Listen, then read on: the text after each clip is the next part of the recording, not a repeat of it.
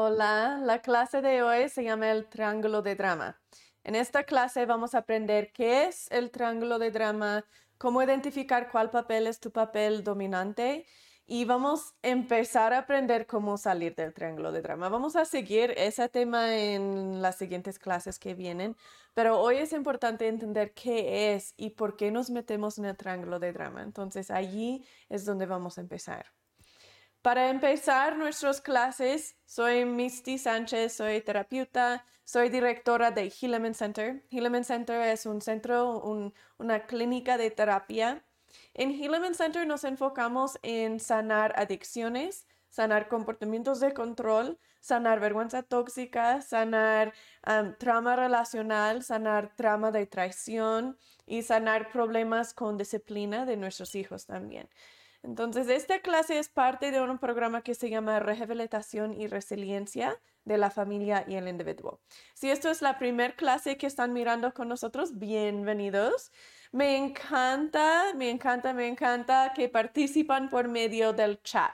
Entonces, si están mirando este video en vivo, todo el, todo el propósito de hacerlo en vivo es para que ustedes puedan participar y puedan preguntar cosas y comentar cosas y si tienen dudas o lo que sea, pues quiero escucharlas para que pueda ayudarles. Estas clases son para ustedes. Cada semana hacemos clases gratuitas y los pueden ver en vivos o también los pueden ver ya pregrabados. Si los miran ya pregrabados, pueden poner sus comentarios y preguntas ahí en, el área de comentarios, porque ahí también los miro y respondo. Ok, vamos a empezar. Siempre empezamos y terminamos con una oración. No, el Hilleman Center no es patrocinado por ninguna iglesia ni religión específica. Así que a veces tenemos o pedimos a ustedes que dicen oración y pueden decir la oración sea como sea que oras, sea como sea que hablas con tu Dios, está bien. No hay una manera equivocada para hablar con tu Dios. Entonces, hoy yo voy a ofrecer la oración para empezar. Nuestro Padre Celestial, Gracias por la oportunidad que tenemos de estar juntos. Gracias que podemos despertarnos un día más y seguir tratando y siguiendo adelante. Te pedimos una bendición especial ahorita para todos que están mirando este video que en realidad tienen mucho dolor, que en realidad no saben qué más hacer, dónde más buscar para apoyo y ayuda.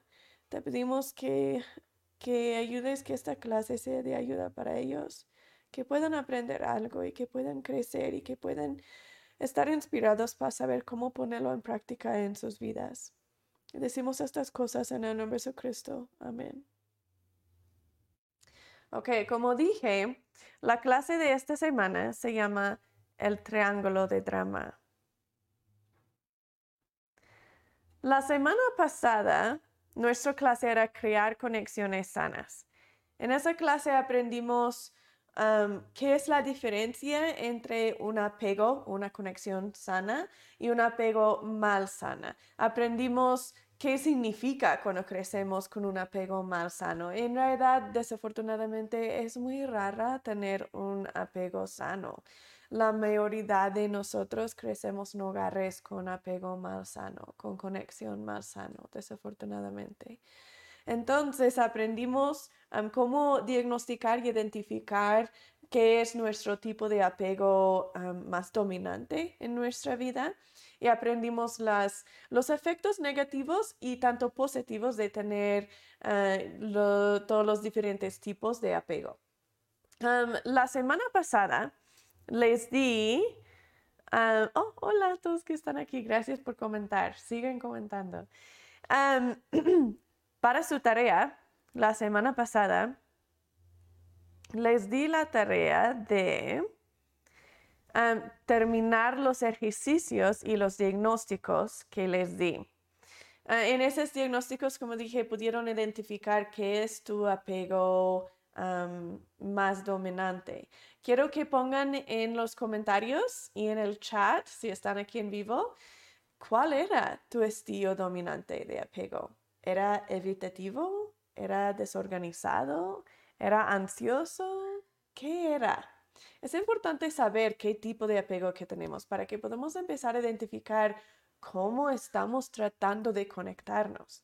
En realidad solo hay dos maneras de conectarnos. Hay la manera sana y esa es la vulnerabilidad. Vamos a aprender más sobre eso al rato, un poco más tarde en etapa 1. Y el, tipo de conexión mal sana es el triángulo de drama. Aprendemos sobre el malo primero porque queremos identificarlo y empezar a salir antes que estamos enfocándonos en qué, con qué reemplazarlo, ¿verdad? Entonces, con eso vamos a empezar, con el triángulo de drama.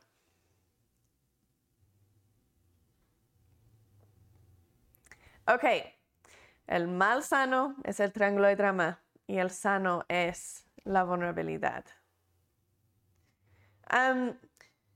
Cómo nos conectamos con los demás y con nosotros mismos determina en gran parte cómo funciona nuestro cerebro y cómo desarrolla nuestro cerebro. Eso es increíble. Como para mí se me hace increíble que la manera que nos conectamos con otros determina cómo parece físicamente y cómo crezca físicamente nuestro cerebro. Pero es real. Y diferentes partes del cerebro desarrollan cuando tenemos un apego o una conexión sana, cuando estamos utilizando la vulnerabilidad. Y cuando no utilizamos la vulnerabilidad, muchas partes de nuestro cerebro no desarrolla. Aprendimos más sobre eso en nuestra última clase, que era crear conexiones sanas. Entonces, si quieren aprender más sobre eso, buscan ese video en nuestro canal que se llama Healament Center pero aprendimos que físicamente se ve diferente el cerebro, ¿verdad? Y donde más nos preocupa que no desarrolla cuando no tenemos una conexión sana de manera consistente es nuestro córtex prefrontal aquí en el frente. Esa es nuestra parte del cerebro humano, es lo que nos distingue en gran parte de los animales. Y cuando tenemos falta de desarrollo allí, nos preocupa porque allí es donde manejamos lógica, es donde entendemos consecuencias, es, donde tenemos empatía, es donde podemos tener la habilidad de decir, ok, voy a hacer esto y luego esto y luego esto y luego esto va a pasar. Esa habilidad de entender serias y de poder esperar para cosas, no tener algo inmediato y cosas así. Entonces, súper importante esa parte de nuestro cerebro. Y muchas veces cuando tenemos falta de desarrollo en nuestro córtex prefrontal, tenemos características como ah, procrastinamos, como que esperamos hasta el mero último minuto para empezar algo, o se nos hace difícil mantenernos animados para terminar algo, como que empezamos con ganas y todo y luego uh, se disminuye y ya estamos como, oh, pues ya, ya, ¿para qué? o, se nos hace difícil concentrarnos o se nos hace difícil mantenernos organizados, que estamos como muy desorganizados, o es difícil aprender, tanto en la escuela que también aprender de consecuencias.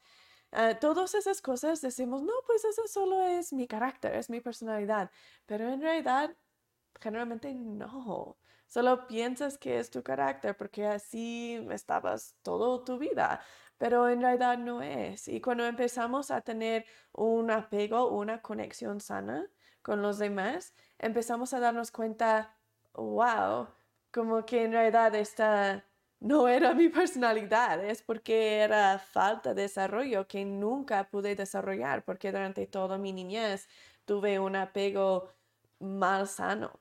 Y también es interesante porque pensamos que un apego tiene que ser muy, muy, muy mal sano para que nos afecta en tan mal manera. Por decir, tiene que ser muy abusivo nuestro hogar o nuestro ambiente. Pero no. Podemos decir, no, pues yo crecí en un hogar más o menos bueno, como que no me pegaron y que está, está bien. Pero no tuvimos como esa certeza, como pues sé que no me odiaron mis papás, como que se me amaban, pero que a veces dudaba yo si en realidad quisieron que yo estuve allí o que dudaba a veces que les importaba o cosas así. Cuando no tenemos esa constancia, esa certeza que pasa lo que pasa, me van a respetar, quieren escuchar mi opinión, quieren escuchar mis sentimientos, si sean malos o buenos, quieren escuchar cuando pienso que están equivocados, quieren ah, compartir conmigo todo lo que me siento, van a ser pacientes conmigo cuando me siento algo que no quieren que siento. Cuando no tenemos esa certeza, nuestro cerebro se siente ese caos, se siente que no hay un ambiente completamente seguro. Entonces dice, pues en realidad tengo que proveer para mí mismo, porque no tengo un cuidador primaria que siempre va a asegurar que yo estoy seguro. Entonces voy a tener que proveer para mí mismo. Y eso significa que hay ciertas partes del cerebro que nunca van a desarrollarse, porque solamente pueden desarrollarse si el cerebro no está preocupado por nada más, no está constantemente, eso es peligroso, y eso qué, y eso mirada qué, y esa... No, como niños necesitamos tener esa certeza segurísimo que no hay nada de peligro para que podamos desarrollar todo lo que se puede desarrollar. Entonces la pregunta siempre viene, pues yo no crecí con apego sano, no crecí con un ambiente de la vulnerabilidad. Entonces, ¿qué? ¿Soy defectuoso? ¿Soy retrasado? ¿O que mi cerebro nunca jamás va a servir? Y no, sí se puede desarrollar partes del cerebro que no se desarrollaron. Eso es el parte hermoso de ser humano y de nuestro cerebro. Puede siempre desarrollar y aprender y, arreglarse y sanarse. Es increíble. Entonces, sí, puedes sanarlo, puedes desarrollar partes que no se desarrollaron. Pero el clave es que no solamente pasa con tiempo y no solamente pasa con falta de apego malsano. Como pensamos, ok, ya salí de ese hogar o ya salí de esa relación, ya no estoy en ese ambiente, ya tengo paz, ya estoy bien, ya con tiempo voy a sanar y voy a estar bien. No, con tiempo se te hace más fácil distraerte del dolor o del caos o lo que sea que se causaron, pero no es decir sanar. Esa sanación y ese desarrollo nuevo en el cerebro que te faltó o que estaba dañado porque de trama relacional, esa sí se puede arreglar, pero um, no, no es difícil arreglarlo y no es difícil hacer esas nuevas conexiones, pero sí se necesita hacerlo a propósito. Entonces no solo pasa mágicamente. Lo tenemos que hacer a propósito. Y se hace por cosas pequeñas y sencillas. Aquí en estas clases estos videos, van a aprender qué son esas cosas que necesitamos hacer. Y yo voy a darles tareas cada semana que pueden completar para empezar a hacer esas nuevas conexiones. Si necesitan o quieren más ayuda, más individualizada para que puede ser exactamente lo que necesitas para tu situación, si sea que estás tratando de sanarte de trama de traición de tu pareja o de tus padres o de otro trama relacional o de comportamientos de control o de adicciones. Pueden tener ayuda individualizada. Yo ofrezco un programa que se llama Rehabilitación y Resiliencia. Se ofrece en línea, entonces se puede hacer desde cualquier parte del mundo. Y esa incluya, ese, programa incluya estas clases, entonces muchos de ustedes están mirando este video y participando porque son partes de ese programa. Pero además que estas clases van a recibir muchas más ayudas y apoyos y tareas y trabajos que les doy y luego yo te ayudo individualmente. Tenemos una sesión privada cada mes y cosas así. Entonces esa para muchos de ustedes prefieren ese camino en cambio de solamente las clases. Si quieren eso, pueden ir a nuestro sitio que se llama healamencenter.com. Lo voy a poner aquí en el chat para que lo puedan ver.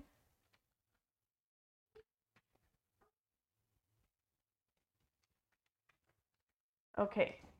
Pueden ir a healamencenter.com y allí pueden registrarse para ese programa que se llama Rehabilitación y Resiliencia, para que puedan tener apoyo más individualizado. Pero si elijan solamente ver estos videos, eso está bien. Solo estén seguros que sí están completando las tareas que les doy cada semana. Eso no solamente es para llenar tu tiempo o para darte algo que hacer, para, para, que estás ocupado. En realidad los hago muy a propósito cada semana para activar diferentes partes de tu cerebro que deben estar desarrollándose. Entonces, hagan las tareas, ¿ok? Esa es donde vas a ver el nuevo crecimiento físico en tu cerebro. ¿ok? Para hoy, el triángulo de drama. Um, este triángulo de drama, lo mejor ya han escuchado un poco sobre esto, pero hoy voy a enseñarles mucho más cosas, voy a enseñarles por qué metemos allí, cómo empezar a salir si tienen preguntas, pónganlos en el chat porque quiero que entiendan este tema muy, muy, muy, muy, muy bien, porque aquí vamos a construir el resto del programa. Es importante entender la manera mal sana antes que estamos empezando con la manera sana, ¿ok? Hay tres papeles en el triángulo de drama. Víctima, persigador y rescatador.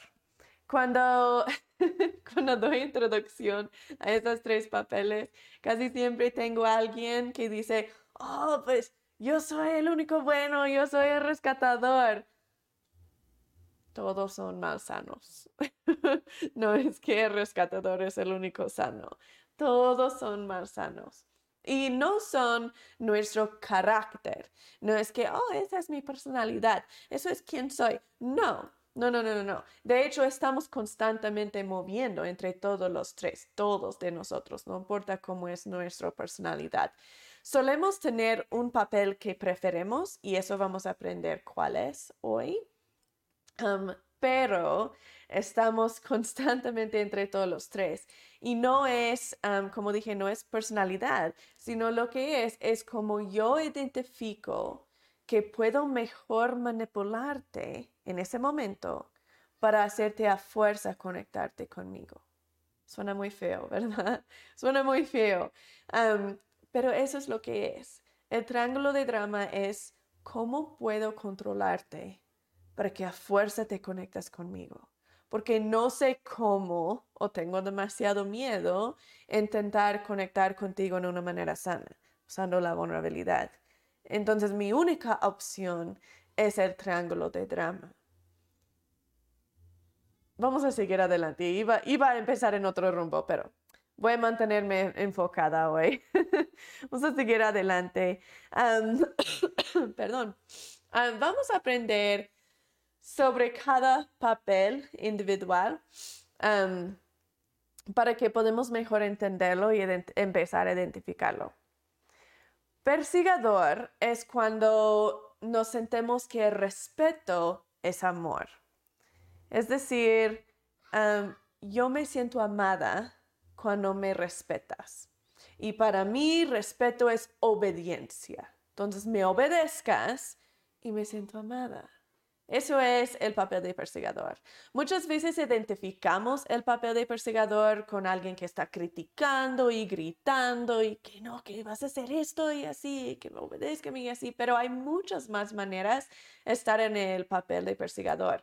Ser pasivo-agresivo, como, ah, miro que no lavaste los trastes y ahí estás bien acostada en, en la silla. Ay, qué bonito como eso que es pasivo agresivo, eso es persigador también. Entonces, no es solo gritar. Y recuérdense, no hacemos esto porque somos malos. Uy, eso es tan clave para entender. Y cuando entendemos eso, todo se cambia.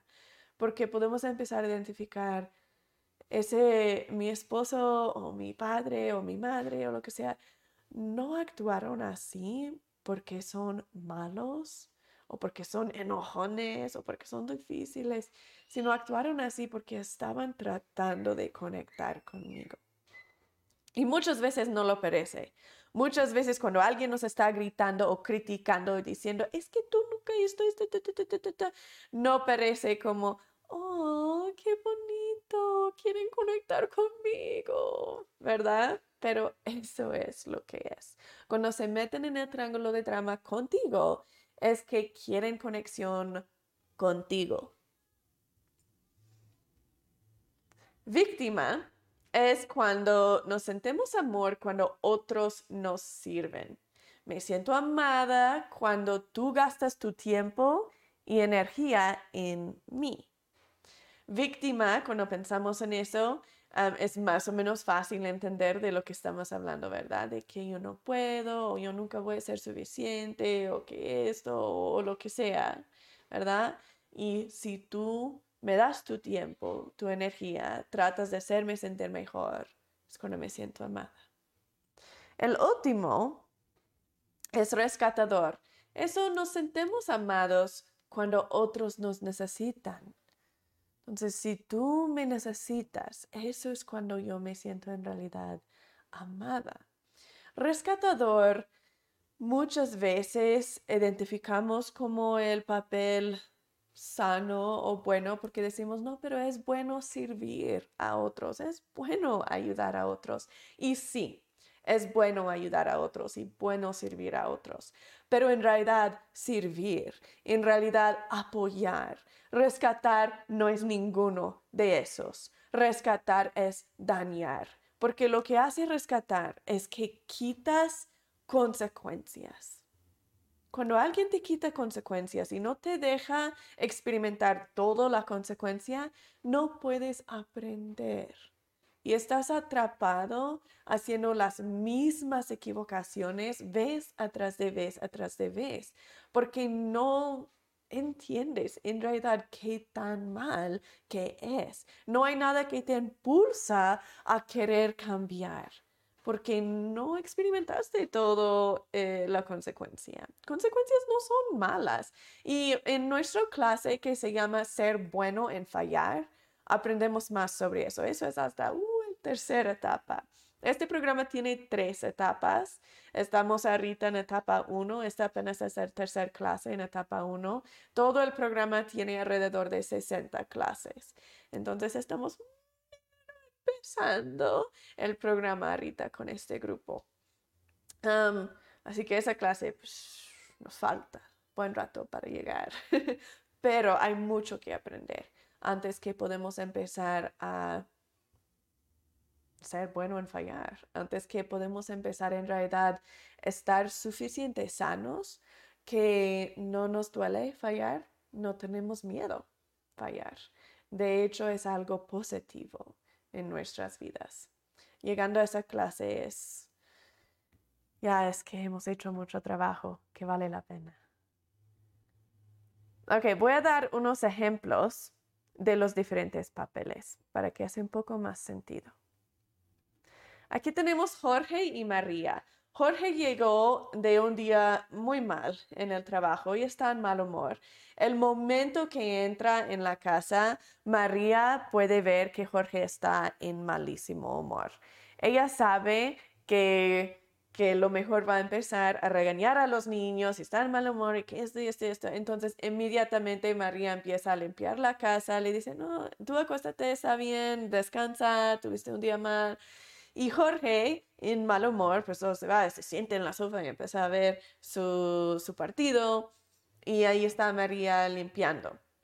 Ya luego, cuando acabe su partido, Jorge se levanta y se va a dormir. Y María pone los niños listos, los baña, los pone listos para dormir y los pone en la cama. Aquí María está en el papel de rescatadora, porque ella está tratando de rescatar y conectarse con Jorge ella quiere cariño de regreso con Jorge. Y Jorge igual está tratando de conectar con María. No lo parece, no lo parece, pero sí lo es. Quiere que María lo ama, que lo respeta. ¿Cuál papel es que está, en que estamos cuando queremos respeto? Persigador. Entonces, persigador es donde está ahí andando Jorge. Y luego cuando empieza a estar como, no, pues yo sí me voy a sentar y cuando ya se va a hacer eso, está en víctima. Está queriendo que María gasta su tiempo y energía ayudándole a sentir mejor. Ah, vamos a dar otros ejemplos. José tiene un vecino que a menudo le llama para ayuda porque su vecino no tiene un auto y José sí. Entonces su vecino le habla eh, como a las 12 de la noche y le dice, oye, compadre, es que se me olvidó, mis suegros vienen mañana al aeropuerto y necesito a alguien ir por ellos, perdóname. Es que mira, no, no tengo el dinero ahorita para comprar, para pagar el Uber y que vete por ellos, porfa. Y José dice, pues es que tengo que trabajar mañana, amigo. No sé, es que va, se me va a complicar mucho. Y dice el amigo, no, pero es que compadre, mira, la última vez me quedé bien mal con mis suegros y esta vez no puedo decir. Entonces José dice, ok, e, está bien, sí, sí, sí, los voy a recoger. José está en el papel de rescatador. Él está haciendo algo por su compadre que su compadre debe hacer por sí mismo. Él sabía que iban a venir sus suegros ya tuvo mucho tiempo para arreglar otra cosa, pero no tuvo la responsabilidad de hacerlo, ¿verdad? Y hasta que se lo olvidó en completo. Y si José sigue rescatándolo cada vez que cosas así pasan, eventualmente, ¿qué va a pasar con su vecino?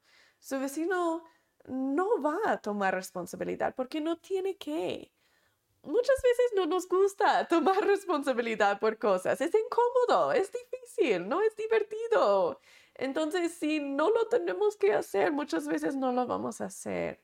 Necesitamos tener toda la consecuencia para aprender la importancia de ser responsable. En este ejemplo tenemos, eh, perdón, tenemos Teresa y tenemos Ricardo. Teresa y Ricardo están haciendo sus finanzas juntos y Teresa, está frustrada porque otra vez no van a alcanzar con el dinero para el mes. Entonces ella le dice a Ricardo, mira, es que vas a tener este proyecto ya terminado en tu trabajo, estoy segurísimo que metes el dinero antes del viernes porque el viernes tengo que ir por mandado. Entonces dice Ricardo, oh, sí, sí, sí, lo voy a hacer. Luego, cuando va a la tienda, Teresa, para hacer su mandado el viernes, ya tiene todas sus cosas, se va para pagar y la tarjeta no pasa.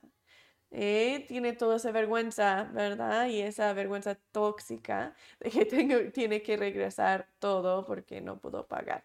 Regresa a la casa en malísima humor. Y dice, Ricardo, ya te dije que pones el dinero. Tú supiste que yo iba a ir de compras hoy y no lo pusiste. ¿Qué pasa? Nunca lo pones. No puedes, eres tan irresponsable, no puedes hacer una cosa tan sencilla que eso. Eres un mentiroso. Y Ricardo regresa con, pues yo nunca voy a ser suficiente para ti. ¿eh? No importa cuánto que trabajo, nunca va a ser suficiente dinero para ti. Teresa está en el papel de perseguidor. Y Ricardo está en el papel de víctima. Ricardo está diciendo, yo no puedo, yo no puedo, yo no soy suficiente, nunca voy a poder, yo nunca voy a hacerte feliz. Él está queriendo que Teresa lo rescata y lo dice, sabes qué, perdón, no debía de ser eso no quiero que te sientes así. Te amo, Ricardo, ¿verdad? Eso es como en, en el mundo imaginario, en el mundo perfecto, eso es lo que estamos intentando que pase cuando estamos en víctima. Y Teresa no parece que quiere conectar, ¿verdad? De hecho, parece completamente lo positivo, que quiere que se aleja Ricardo, que no quiere nada que ver con él, pero sí quiere conectar. Es tan persigador. ¿Qué significa persigador? Quiero respeto, quiero que me obedezcas. Entonces ella quiere que Ricardo dice algo como, o siente algo como, tienes razón, Teresa, me equivoqué, no puse el dinero, perdóname, tienes razón. Y que le da la razón, que le da respeto, obediencia. Eso es ¿Dónde estamos cuando estamos en el triángulo de drama? Queremos desesperadamente conectar y no sabemos cómo hacerlo con la vulnerabilidad, entonces manipulamos y controlamos. En este ejemplo, la madre está regañando a su hija porque no le hizo caso. Está diciendo, es que tengo que gritarte, porque si no te grito, no me haces caso. Si no de las buenas, entonces de las malas. Ahí en cuál papel está la mamá. Mm, uno suele decir en persegador y quizás, pero yo diría que es más en víctima, porque ella está diciendo, yo no tengo opción aquí. A fuerza tengo que gritarte, porque si no, no me obedeces. Entonces sí quiere obediencia, pero más lo que quiere es que su hija responda rescatando y que dice, ok, mamá, sí tienes opción, perdóname, sí, no, no tienes que gritarme, yo sí te voy a hacer caso y así. Entonces, yo lo miro en ese, en ese ejemplo más como víctima, porque en realidad sí está diciendo, yo no tengo opción aquí, yo no puedo, porque tú no me permites ser buena madre. Esto es tu culpa, que yo estoy regañándote. También ahí estamos pasando mucha vergüenza tóxica. Vamos a aprender más sobre eso en nuestras clases que se llama vergüenza tóxica y borrar la vergüenza tóxica. Ah, ya pueden buscar otros videos que tenemos sobre eso si no quieren esperar para la siguiente clase en vivo sobre eso. Entonces buscan en nuestro canal de YouTube que se llama Hillman Center. Siempre cuando metemos en el triángulo de drama, significa una cosa, nada más, una cosa. Y eso es, necesito amor. Siempre. Eso es lo que necesitamos. Si sea que nos metemos en perseguidor, víctima, rescatador, estamos diciendo, necesito amor.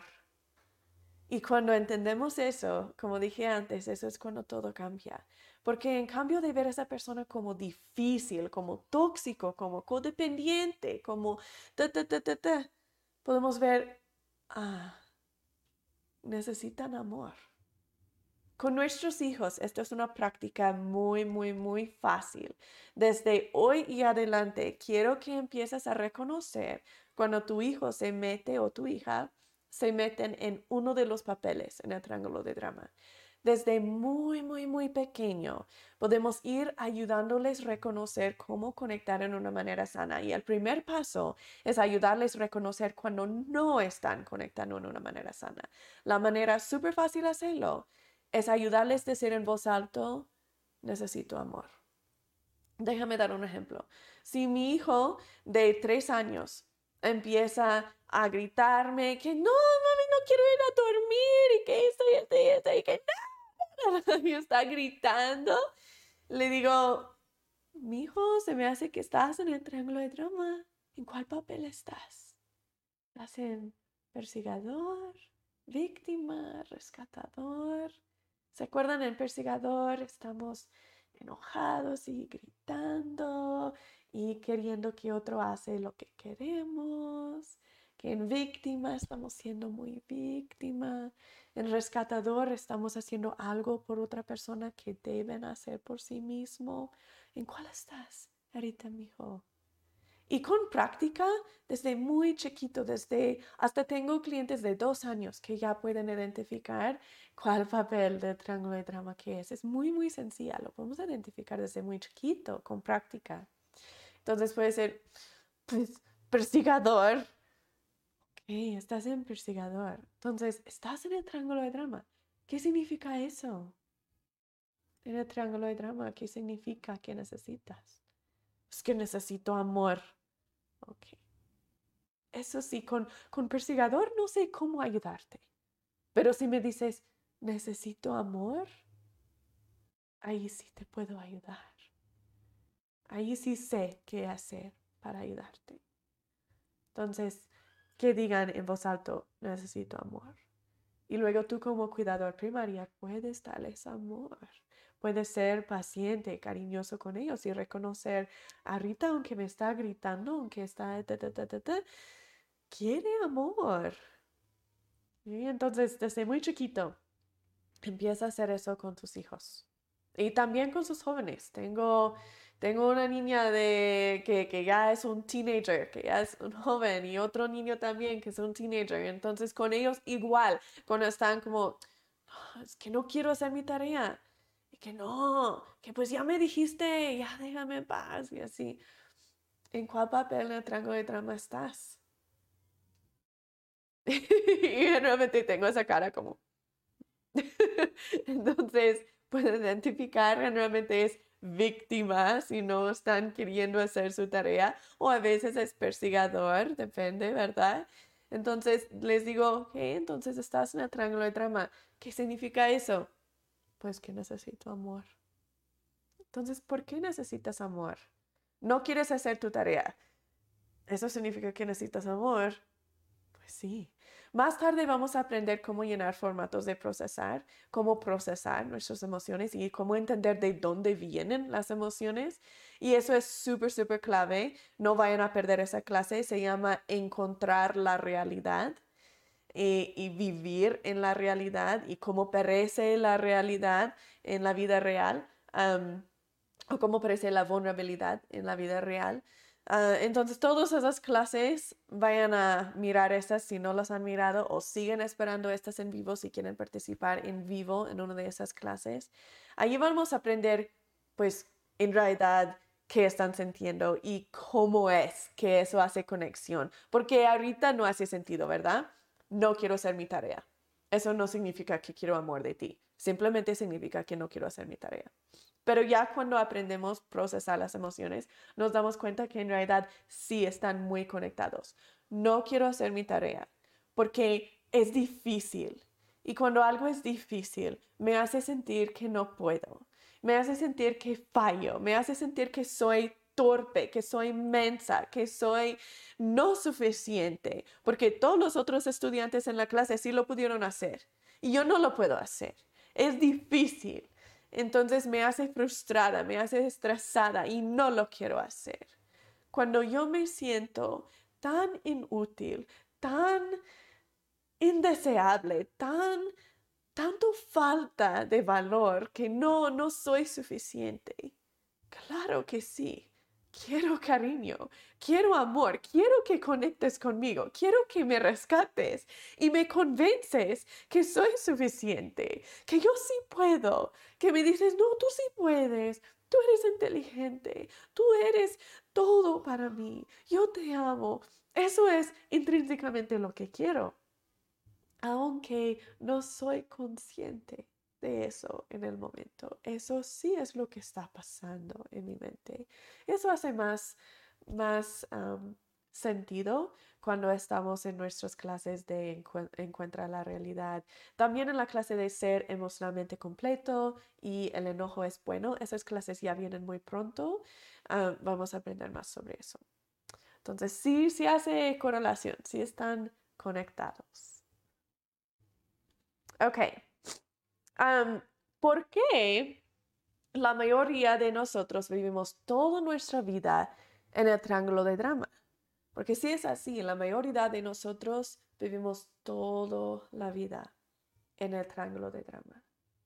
¿Por qué? ¿Por qué? Si es la manera malsana, ¿por qué la mayoría de nosotros allí estamos? Pues la razón es que para poder conectar en una manera sana, necesitamos poder procesar nuestras emociones. La vulnerabilidad tiene dos partes. La mayoría del mundo solamente enseñan un parte, pero sí tiene dos. Entonces, súper importante que miran nuestra clase sobre la vulnerabilidad o que siguen mirando estas clases hasta que llegamos allí. el primer parte de la vulnerabilidad es que, ¿qué me siento yo y por qué? Voy a procesar mis emociones, las voy a entender, de dónde vienen y por qué. Y segunda parte es qué te sientes tú y por qué. Voy a intentar de procesar qué te sientes tú y por qué te sientes eso. Y después que hago esas dos cosas, reacciono. En realidad, la vulnerabilidad es como es hecho nuestro cerebro para conectar. Eso, cuando usamos la vulnerabilidad, es cuando salen grandes cantidades de endorfina, de, de este, serotonina, de dopamina, nos hace sentir placer, seguros, felices, todas esas cosas que sí queremos sentir. Es cómo funciona mejor nuestro cerebro y cuando lo estamos haciendo de manera consistente van a ver una diferencia, se siente mucho paz y se siente muy feliz, aunque si hay cosas difíciles y dolorosos todavía, son momentos y luego estamos bien y pasa un momento y estamos bien. No es que estamos viviendo allí y solo momentos de felicidad y otra vez allí. Esa no, esa es mal sana, eso es el triángulo de drama. Entonces, pues la razón que estamos atrapados generación atrás de generación en el triángulo de drama es que no vemos la vulnerabilidad modulado como niños suficientemente por nuestro cuidador primaria. Si no lo miramos modelado, no es natural saber cómo hacerlo. Entonces no lo podemos hacer. Y nuestra única opción es el triángulo de drama. Por eso sigamos allí generación tras generación. El triángulo de drama, como dije antes, es que voy a manipular tanto a ti que a mí. Quiero manipularte, obligarte a conectarte conmigo. Y generalmente es que me siento afuera de control internamente. Entonces voy a intentar de controlar las personas afuera de mí porque no sé cómo uh, tranquilizar a mí misma. Entonces voy a buscar afuera para esa conexión que en realidad debo estar agarrando desde adentro, desde mí misma. voy a explicar poquito más los tres papeles. De hecho, voy a poner una lista de más detalles de los tres papeles para que puedan ir eh, mejor identificando cómo parezcan los tres papeles. Los perseguidores a menudo niegan tener debilidades, se enfocan en las debilidades o problemas de los demás, hacen comentarios ofensivos, degrantes o sarcásticos, predican o critican, se burlan a menudo, tratan a los demás a menudo con condescendencia, interrogan extensivamente, culpan a, los demás por los problemas, pueden usar comportamiento pasivo-agresivo. Las víctimas a menudo actúan impotentes o incapaces, niegan su propia capacidad y su propio eh, empoderamiento, se sienten intrínsecamente defectuosos, se sienten malos o no suficientemente buenos, ah, sabotean sin querer los esfuerzos de los otros para ayudarlos, actúan como un mártir, Rescatadores a menudo hacen por otros lo que otros pueden y deben hacer por sí mismos, habilitan o deshabilitan, se hacen indispensables para evitar el abandono, ponen las necesidades de los demás primero para poder ignorar sus propios, se sienten, que, se sienten culpables en decir no, se sienten superior a los demás o más capaz de los demás tiene una relación mal sana con alguien que tiene una adicción a menudo. Perdón. Y piensan realmente que su papel es noble. Entonces piensan, pues, estoy haciendo algo bueno, estoy ayudando, estoy apoyando. Si paro de rescatar, algo mal va a pasar. un ejemplo de eso es si alguien está casado con un alcohólico. Y el alcohólico tomó mucho y ahora está crudo, entonces no puede ir a trabajar. Y la esposa llama al jefe y dice, oye, es que mi esposo está muy enfermo hoy, por eso no puede venir a trabajar. Él pide disculpa. La esposa se siente que tiene que hacer eso, ¿verdad? Uno, porque pues quizás se va a enojar el esposo si no, pero más es que si no lo hace va a haber consecuencias negativas. Si no rescato, algo mal va a pasar. Mi esposo va a perder su trabajo, no vamos a tener dinero. ¿Cómo vamos a sobrevivir? Esa es rescatar, cuando te sientes que tienes que meterte o algo mal va a pasar. Yo sé que eso suena drástico, pero lo más que vamos aprendiendo en realidad de plazo largo, ¿qué hace a ti feliz y a tu familia feliz y bien, constantemente quitando consecuencias, no funciona. Eso va a ser un ciclo en que vas a estar atrapado el resto de tu vida. Va a tener que venir un punto que tú permitas que tu pareja o tu hijo experimenta toda la consecuencia. Hasta ese punto es cuando van a poder cambiar. Es como que estamos poniéndonos en el medio de nuestro esposo o hijo o hija y el Salvador. Y estamos diciendo, ok, mira, yo te voy a jalar hacia El Salvador, porque yo sí sé llegar y tú estás completamente perdido. Entonces, sígueme y yo te voy a jalar hacia Él, si quieres o no, porque yo sé que solito no puedes. Y yo muy bien sé el camino. Pero el problema es que si están mirando hacia su Salvador y tú estás en el medio, la única cosa que miran es tú. Y eso no les da ánimo y no les ni siquiera ni permite que lleguen a su Padre Celestial o a su Dios. Muy importante que te pones al lado. Los permites tener consecuencias. Apoyas, sí. Y vamos a aprender cómo hacer eso en nuestras clases de liberarse del drama y apoyar a otros liberarse del drama. ¿Cómo apoyo sin rescatar? ¿Cómo sirvo y amo y enseño sin rescatar? Eso sí vamos a aprender. Pero para Rita empieza a darte cuenta, toma un paso por atrás, porque si no les permites tener la consecuencia hoy, ¿cuándo? tiene que llegar un punto que vas a dejarles tener la consecuencia porque nunca van a poder cambiar ni crecer si no experimentan la razón que deben, la cosa que los motiva, porque nunca jamás quieren experimentar eso, porque nunca jamás quieren tener ese dolor. Entonces tienen suficiente motivación de salir, de crecer.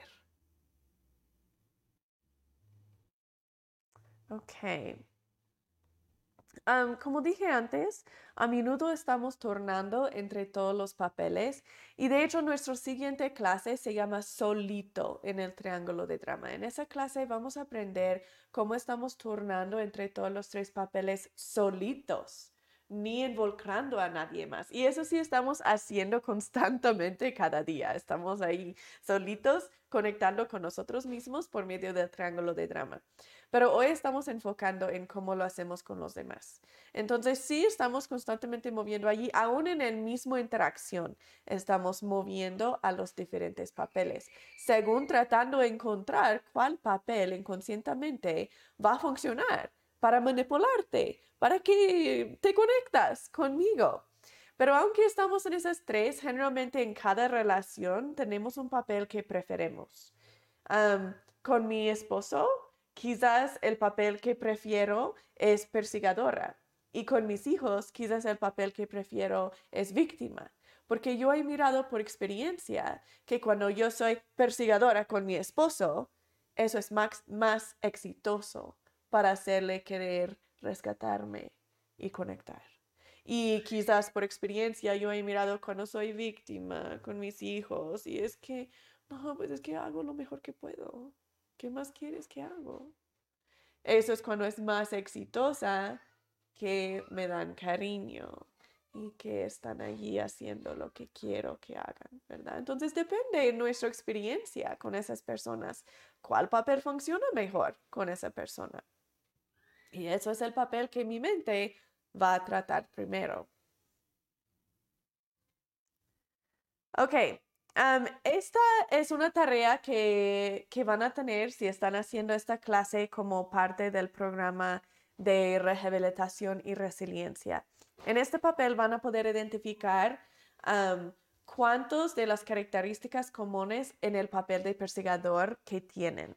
Así que ahorras el tiempo a hacer ese, ese papel, ese ejercicio, para que puedan marcar cuáles características que, que suele que tienes ahí con persigador.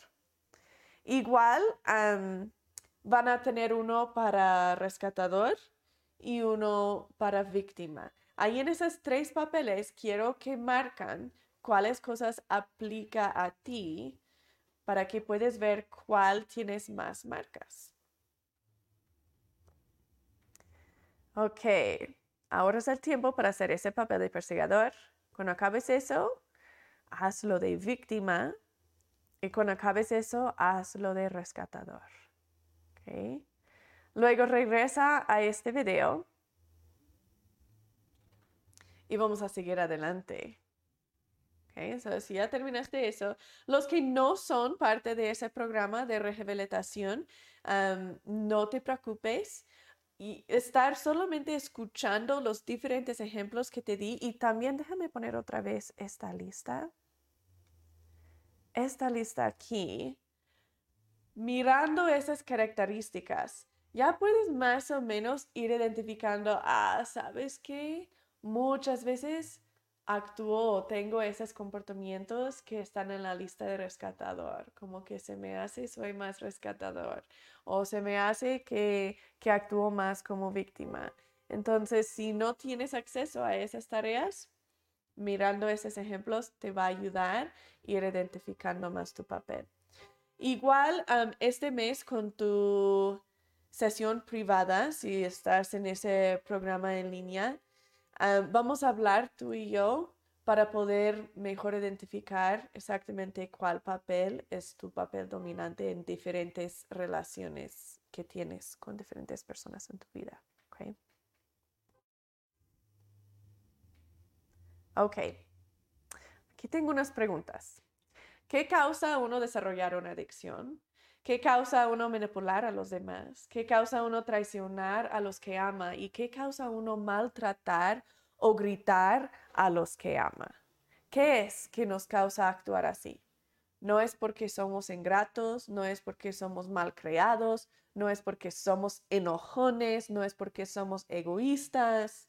No, no es porque somos intrínsecamente malos. Eso no es porque estamos atrapados en el triángulo de drama. Eso es. Y cuando estamos atrapados en el triángulo de drama, viviendo día tras día tras día, no tenemos ninguna otra opción sino desarrollar algún comportamiento de control o una adicción. Vamos a aprender más sobre eso en nuestras clases de adicción, de qué es adicción, cómo sanar adicción, la diferencia entre aguantarse y sanarse eso vamos a aprender mucho más. Pero esos comportamientos de control y esas adicciones nos causan dañar muchísimo a los demás. Los mentemos, los engañamos, los abusamos y no es porque somos malos, sino es que no sabemos cómo conectar y somos hechos para conectar. Si no conectamos, moremos. Y cuando no sabemos cómo conectar por medio de la vulnerabilidad, triángulo de drama, manipulación, es la única cosa que sabemos. Por eso lo usamos. El triángulo de drama muchas veces nos provoca a entrar en nuestro ciclo de adicción en nuestro ciclo de miedo y también nuestro ciclo de vergüenza tóxica. Vamos a aprender mucho más sobre esos ciclos en el futuro, pero es importante ahorita saber que cuando entramos en el triángulo de drama, muchas veces eso nos provoca entrar en nuestra adicción o nuestro comportamiento de control o en nuestro miedo de experimentar trauma relacional. voy a dar unos más ejemplos Ah, del, triángulo de drama antes que apartamos y terminamos la clase para hoy. Pero antes de eso, quiero comentar o preguntar, ¿qué piensan es el papel más poderoso en el triángulo de drama? ¿Es el perseguidor, rescatador o víctima? ¿Cuál es el más potente? Es víctima. El papel de víctima es lo más poderoso de todos los tres papeles, que es un poco extraño porque a veces lo miramos como lo más débil, ¿verdad? Pero el víctima generalmente lo llamamos el baile de las víctimas, porque ahí generalmente están todos peleando para estar en el papel de víctima. Cuando estamos conectando con otro por medio del triángulo de drama, solamente podemos tener uno en persigador, uno en víctima, uno en, rescatador. No se puede compartir papeles. Entonces pueden estar generalmente peleando para diferentes papeles, pero uno va a ganar el papel al final. Siempre uno va a ganar ese papel. Y generalmente están peleando para el papel de víctima. Y luego víctima va a esforzar que el otro lo rescata para tener esa conexión. Entonces, muy interesante cómo funciona nuestro cerebro allí, pero así es. Ok, unos otros ejemplos. Aquí tenemos a la esposa limpiando trastes y el esposo ahí bien sentado mirando tele y ella se siente frustrada y enojada. ella está en rescatador ella está haciendo algo por él que él debe y puede hacer por sí mismo, o está quitándole consecuencias o cosas así. Ella está haciendo algo y se siente fea por hacerlo. Está sirviendo y se siente frustrada o fea por hacerlo o, o estresada o ansiosa o algo negativa en cambio de aún más amor. Aquí ah, no, no, no, no vamos a meternos mucho aquí, pero ¿cómo sé si estoy rescatando en cambio de apoyando?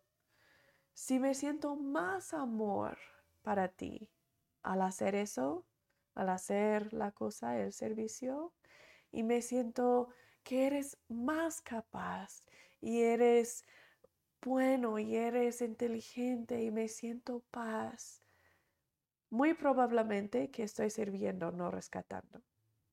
Pero si me siento un poco molesta contigo o si me siento que yo soy más capaz que tú y tengo que hacerlo porque tú no sabes o no puedes o no quieres, o me siento menos amor por ti al hacerlo, muy probable que estoy rescatando.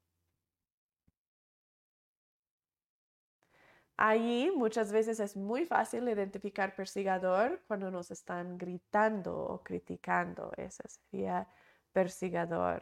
Y tener la actitud que tiene la mujer aquí, que como que nos cerramos y estamos como adelante porque no importa lo que digo, vas a seguir. Esa es víctima. Esa idea de que no hay nada que puedo hacer, solo vas a seguir hasta que cuando te quieres calmar, voy a guardar silencio esa es víctima. Abuso es persigador. vamos a aprender en nuestra clase de límites y tenemos una clase sobre cómo saber cuándo salir en el matrimonio. si en realidad se puede salvar mi matrimonio, eso es como se llama la clase. Vamos a aprender más sobre ¿Cómo saber cuando un matrimonio ya está muerto y ya no hay esperanza? En esa clase lo hablamos más, entonces no nos vamos a meter mucho allí. Eh, esta de que no, ya me voy, ya, ya me voy. Esa es víctima. ya, me voy, no quiero nada que ver contigo. Y víctima. Y, interesante, nos metemos en el triángulo de drama, ahí estamos en víctima. ¿Qué significa eso? Necesito amor. Entonces no estamos queriendo desconexión, en realidad estamos queriendo amor. En realidad estamos queriendo que esa persona empiece a tratarnos como en realidad merecemos que nos tratan. Que en realidad se, se arrepientan, se cambian, se, lo que sea que es que necesitamos de ellos, que empiezan a hacerlo para que nos hace querer estar otra vez con ellos. Entonces, aunque estamos como, no, ya me voy, ya, eso es lo que estamos queriendo. Este ejemplo, la mamá que va a hablar con la maestra sobre las calificaciones de su hijo. ¿Dónde está su hijo? Ahí. Es su hijo que debe estar hablando con la maestra junto con la mamá como apoyo, ¿verdad? Pero la mamá yendo y que no, es que en realidad mi hijo estaba muy enfermo esa semana y es que tuvimos visitantes desde muy lejos, por eso no lo pudo hacer bien, entonces en realidad no fue su culpa y que mira qué podemos hacer para que pueda recuperarlo y así. Esa es rescatando. Su hijo no está aprendiendo la responsabilidad que viene con haciéndolo por sí mismo. Su hijo puede y debe, aun si tiene 5, 6, 7 años de edad, puede y debe, claro, con mucha ayuda de su mamá, ¿verdad? Pero puede y debe. Y aún más si el niño es más grande. En este ejemplo, cuando es como, no, pero en realidad háblame, perdóname, yo no sé por qué estás en mal humor. Vamos a hablarlo, vamos a arreglarlo. Hay que, no hay que dejarlo así. Esa, ¿en cuál papel está la mujer allí? Muchos van a ser codependiente. codependiente, muchas veces eso es rescatador. Tenemos un clase que se llama codependiente o codependencia. Allí aprendemos que es el opuesto de codependencia, no es independiente. Entonces, cuidado, ahí casi todo el mundo enseña que solo hay dos tipos de, dependencia y eso es el opuesto y eso es el sano. No, independiente también es muy mal sano. Entonces vamos a aprender en realidad qué es sano ahí. y esa viene en etapa 2. Entonces siguen mirando. Pero ella allí está en rescatador. Ella quiere esforzar conexión cuando otro no está listo o no está queriendo. O quizás él está de víctima, ¿verdad? Está queriendo conexión. Y generalmente eso es lo que es, que está así de víctima y está queriendo esa conexión, pero está queriendo que ella sigue picando, picando, picando, picando, hasta que él se siente como, oh, pero pues voy a conectar contigo porque ya lo mereces. ¿Ah? Ok, vamos a seguir adelante para esto. Ok. salemos de nuestros papeles dominantes muy a menudo. Por decir, si yo soy, si yo soy una rescatadora en el papel primaria, eso es generalmente donde me siento más cómoda eh, tratar de conectar, ¿verdad? Entonces, ese papel dominante de persigadora, cuando salen a los otros papeles, y si salen, parece un poco diferente. Cuando uno de papel dominante sale a ser víctima, actúan un poco diferente que uno que es papel dominante víctima. Y uno que es papel dominante persigador, cuando entran en rescatador, parece un poco diferente que alguien que es papel dominante de rescatador si están en nuestro programa en línea, tienen varios ejercicios que tienen que ver con eso, para que puedas identificar exactamente las frases que dices y lo que haces cuando sales a los diferentes papeles. Pero déjame explicar. uno que es papel dominante persigador salen, a su, salen de su papel, salen para ser víctima o rescatador, para poder justificar su comportamiento. Entonces, déjame dar un ejemplo. que son como un papá que se le hace muy difícil admitir cuando se equivocó, ¿verdad? Y que está como, no, es que me debes hacer caso porque esto y esto y esto y así, ¿verdad? Y luego se siente mal por cómo se está comportando. Entonces va a salir a rescatar o a víctima para justificar, como ese de que, pues es que te tengo que gritar o no me haces caso, ese ejemplo que usamos antes. Eso es un papel primaria persigador saliendo a ser víctima para justificar su comportamiento. Es que tuve que hacerlo porque no me dejas otra opción uno que es papel primaria víctima, cuando salen es para vengarse. Se cansa uno de ser víctima, en realidad se cansa. y se siente, nunca se siente amado, nunca se siente suficientemente apoyado y amado. Entonces sale a ser persigador o rescatador para vengarse que tú no, no apoyaste suficiente. Es como, no, pues es que tú nunca me apoyas, entonces no importa lo que digo. Ese es papel dominante víctima saliendo a ser persigador vengarse. Es que, pues esto. uno que es papel primaria víctima, el mayor venganza es intentar suicidio. Eso es muy, muy, muy papel víctima, es cuando salen para vengarse. y claro, esa no es la única razón que uno intenta suicidio. No quiero que malentiendan, pero esa es algo muy común, que es una de las razones.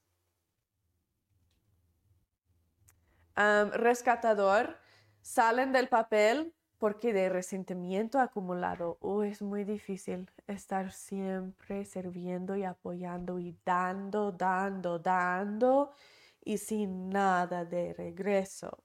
Entonces el resentimiento acumula y acumula y se quebra. Muchos que están en papel dominante rescatador, cuando salen a ser persigador o víctima, salen siendo muy pasivo-agresivos, como ese ejemplo que dije antes de que, ¡ay, qué bonitos son los trastes sucios ahí! Mm. O, oh, veo que por fin sacaste la basura. Gracias. Pasivo-agresivo. Tienen muchos ejercicios que explica muchísimo mejor sobre lo que estoy hablando allí si están partes de, del programa en línea. Entonces ahora pueden revisar esos para que hace más sentido esas frases que, uno dice. Ah, si tienen preguntas, por favor vayan poniéndolo en el chat. Estoy muy feliz para, para apoyarles y, y responder a sus preguntas. Ok, su tarea. Esta semana voy a darles esta tarea. Quiero que empiecen a reconocer momentos que estás en el triángulo de drama esta semana. Después del hecho. Después del hecho. Después del hecho. Después del hecho. ¿ok? Ni intentes hacerlo en el momento porque es muy, muy, muy difícil. Si no tenemos esa conexión ya establecida en nuestra mente, se nos va a hacer casi imposible en el momento poder reconocerlo y salir. Entonces, lo que necesitan empezar a hacer esta semana, después del hecho, ya cuando estás calmada, ya cuando la situación ya pasó, si eso sea cinco minutos o cinco semanas después, mira y decir, mm, ¿sabes qué? Creo que estuve en el triángulo de drama y creo que estuve en el papel de víctima o creo que estuve en el papel de perseguidor o de rescatador. Y simplemente quiero que empieces a, identificar cuando estás en el papel de uno de esos papeles, ¿ok? Ese es el primer paso para que empieces a hacer una nueva conexión, para que en el momento puedes reconocerlo y salir. Voy a darles pasos muy específicos de exactamente cómo lograr salir, pero el primer paso es reconocerlo. Entonces, eso es donde van a empezar esta semana, es simplemente reconocerlo. Casi todo lo que hacemos durante este programa necesitas empezar después del hecho. Entonces, empezar a hacer la conexión después que ya está calmado, porque eso es como funciona nuestro cerebro. Cuando está calmado, es cuando puede hacer nuevas conexiones, para que en el momento, cuando es más urgente, el cerebro lo va a usar. Déjame dar un ejemplo. En el momento cuando estamos experimentando emociones, que estoy triste o estoy sobrecargada o estoy estresada o estoy enojada o lo que sea, nuestro sistema límbica, el parte animal de nuestro cerebro, es lo que está gestionando esas emociones. Ese sistema límbica solo tiene dos opciones. Tiene el instinto de luchar o huir. Entonces vamos a actuar como un animal. ¿Voy a luchar y pelear de regreso o voy a huir? Voy a aislarme, voy a guardar mi silencio, lo que sea. Si queremos otra opción, que es vivir sano, no ser un animal, es reaccionar a propósito y aún mejor que reaccionar, actuar tenemos que comunicar con nuestro córtex prefrontal. Pero lo que pasa es que en el mero momento, el sistema límbica dice, uh, esto duele, emociones negativas duelen muchísimo. El cerebro no puede ver la diferencia entre dolor físico y dolor emocional. Entonces dice, no, esto duele y dolor es peligroso, significa que puedo morir si tengo dolor. Entonces no quiero sentir esto, voy a evitarlo, voy a quitarme de, esta, de estas emociones, entonces voy a luchar o voy a huir y no tengo tiempo a hablar con la corteza prefrontal porque esto es vida o muerte, ¿eh? Voy a morir. Entonces no hay tiempo estar esperando que, ay, ¿qué hacemos, corteza prefrontal? Hmm, déjame pensar, déjame usar lógica. Ok, vamos a reaccionar así. No, no hay tiempo. Tomo control y vamos a luchar o ir y vamos a sobrevivir. Eso es lo que dice, ¿verdad? Va a buscar cualquier cosa que funciona que sabe, o en el pasado esto me hizo sentir mejor, quitó el dolor, quitó la emoción. Entonces lo que necesitamos es que haya una conexión suficientemente grueso entre el sistema límbica y la corteza prefrontal, que dice al sistema límbica, esta funciona mejor para quitar el dolor. Hablando con la corteza prefrontal, mirando lógica, mirando o usando empatía, mirando y procesando nuestras emociones, eso funciona mejor. Quita el dolor más rápido y más eficaz que cualquier otra cosa. Cuando el cerebro tiene esa conexión, y sí es real, esa conexión no, no estamos engañando al cerebro, es en realidad lo que funciona mejor. Adicciones, comportamientos de control, esas nos distraen y sí funcionan, pero no funcionan mejor muchísimo mejor, muchísimo más química que sale, que nos da placer, nos da paz, es utilizar el cerebro como es hecho para utilizarlo.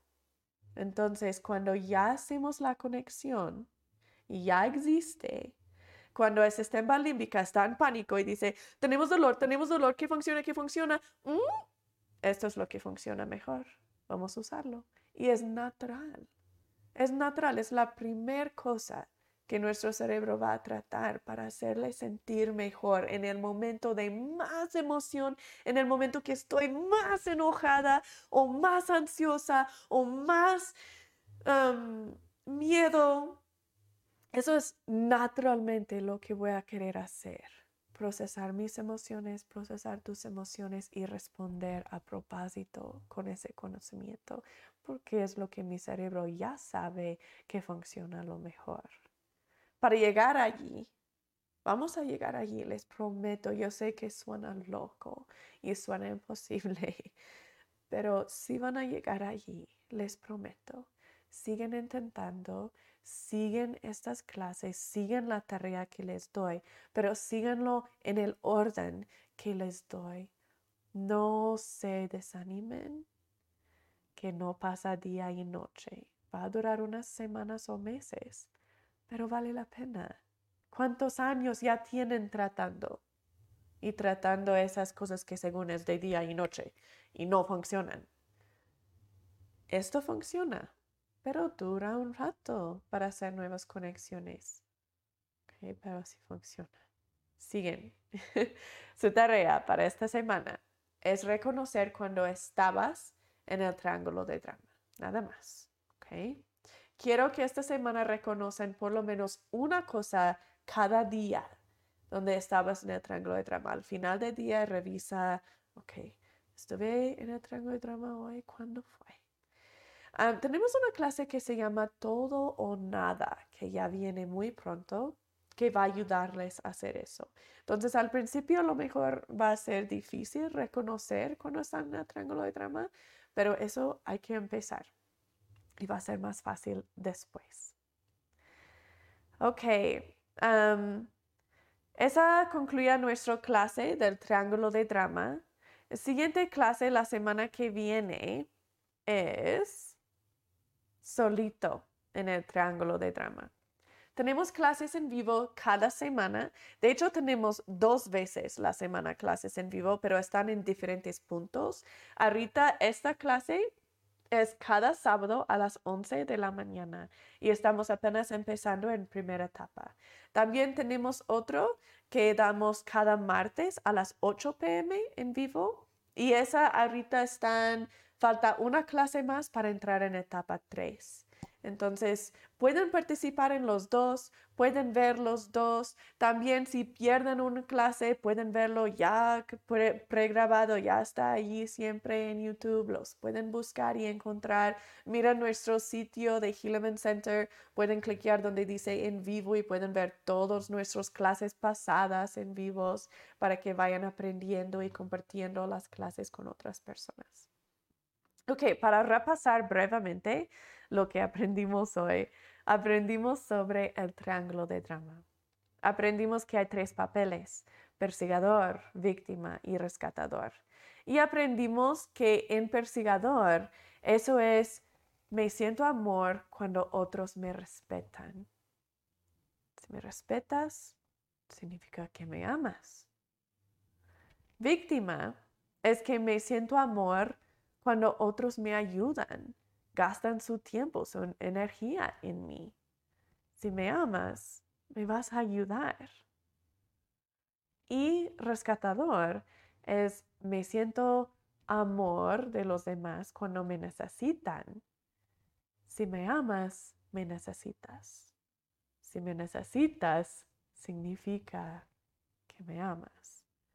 Esos papeles son malsanas, no nos permitan crecer no nos permiten sentir en realidad amados. Funciona un poquito, por eso lo usamos, ¿ah? pero no es nada en comparación cuando estamos conectando por medio de la vulnerabilidad. Ok, vamos a terminar esta clase con una oración. Ah, voy a ofrecer la oración yo para terminar. Nuestro Padre Celestial, Gracias que podemos compartir juntos ese tiempo.